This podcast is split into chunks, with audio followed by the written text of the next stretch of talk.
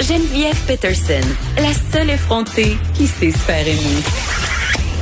Jusqu'à 15, vous écoutez Les effrontés. Bon, évidemment, avec toutes les annonces qui ont été faites ces derniers jours, ça peut devenir un peu euh, mêlant. Il y a un auditeur qui nous écrit, euh, Jonathan Perron veut savoir euh, si ça a été précisé que ces rassemblements extérieurs pouvaient avoir lieu dans les parcs.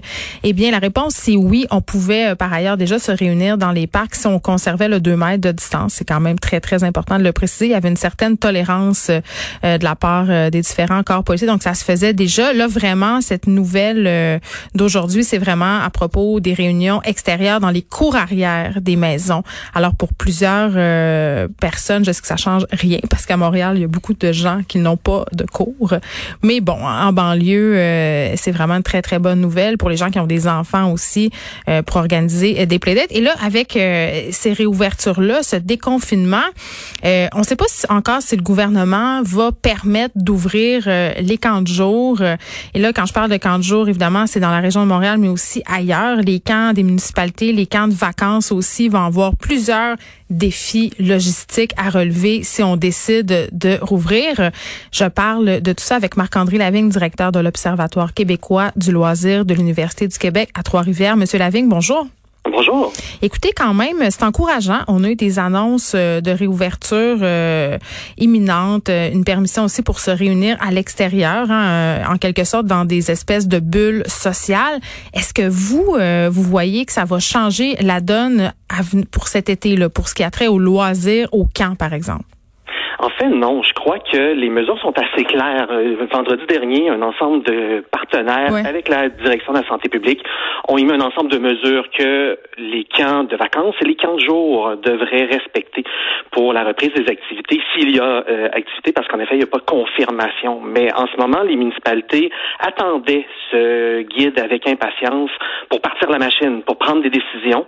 Et en ce moment, les premiers sons de cloche qu'on a, c'est que la très grande majorité des villes ont l'intention de repartir leurs camps de jour municipaux euh, pour cet été.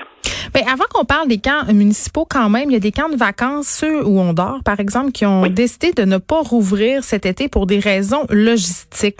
C'est quoi ces raisons-là?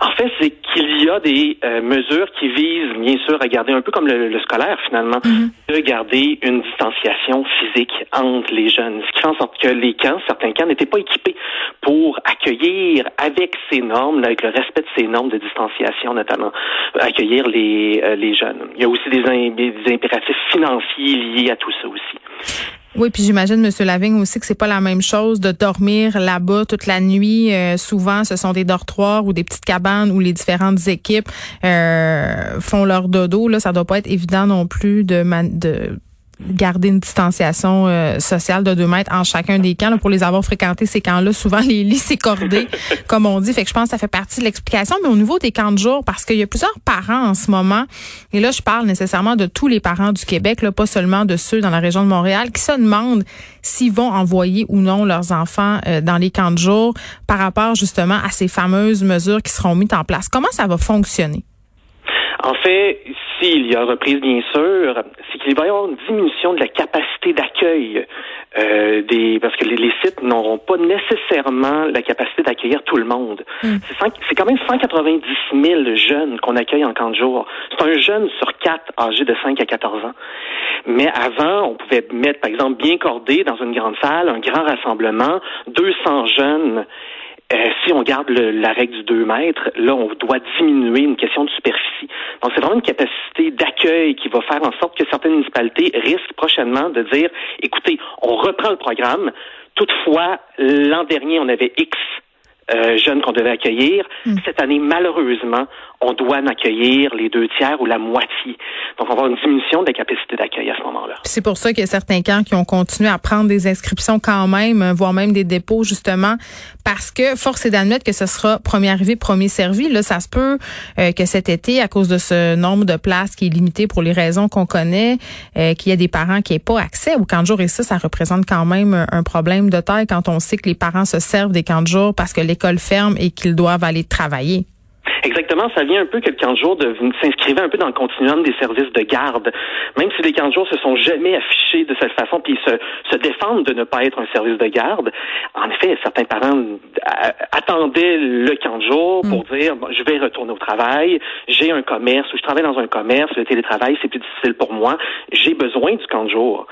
Et c'est là que ça va devenir difficile. Tout ce qui est la question de la, aussi la, la, politique d'attribution des places. Mais oui, qui y va? Qui y Est-ce qu'on priorise certaines personnes? Est-ce qu'on priorise, par exemple, des gens qui sont, par exemple, les parents sont dans le milieu de la santé? Hmm. L'ensemble des municipalités vont devoir prendre des décisions sur cette politique pour voir qui va, est-ce que c'est premier arrivé, premier servi, ou hmm. comment fonctionner si jamais les inscriptions ne sont pas encore démarrées? Parce que certaines municipalités avaient attendu un peu après la relâche, voyaient un peu la situation, on disait, OK, on va mettre peut-être sur la glace l'inscription pour l'ensemble des 40 jours.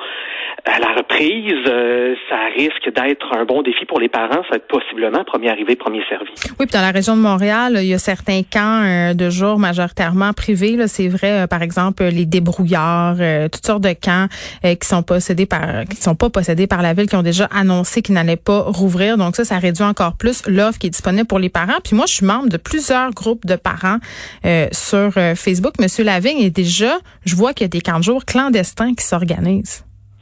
Ah, c'est quelque chose que je, en fait, il faut le voir de deux. Il y a les camps de jour qui sont gérés par le public, donc gérés par la municipalité qui le prend en charge. Et également, il y a un ensemble d'organismes, des fois même des entreprises, qui vont partir leur propre camp. Des fois, on appelle des camps spécialisés, comme les débrouillards, par exemple. Parce qu'il y a des camps, camps clandestins de mon côté, je dois admettre que je n'ai pas vu le phénomène. Mais ça, c'est des parents, c'est des parents désespérés euh, qui s'organisent entre eux. Et là, avec cette annonce qu'on a eue aujourd'hui à propos des rassemblements extérieurs, je pense qu'ils vont avoir trouvé une espèce de raison pour légitimer. Puis ça peut quand même être une idée intéressante. Je sais pas si on a une petite euh, euh, personne de 13-14 ans qui s'offre pour garder des enfants euh, pendant, je sais pas moi, deux, trois jours en respectant les mesures de distanciation sociale. J'ai l'impression qu'il y a beaucoup de parents qui vont être sur le système D cet été, monsieur Lavigne, quand même. Un service de gardiennage, vraiment, davantage un peu alternatif. Oui, en effet. On n'aura pas le choix, on n'aura pas assez de place. Marc-André Lavigne, merci, directeur de l'Observatoire québécois du loisir de l'Université du Québec à Trois-Rivières. Bonne journée. Bonne journée. De 13 à 15, les effrontés.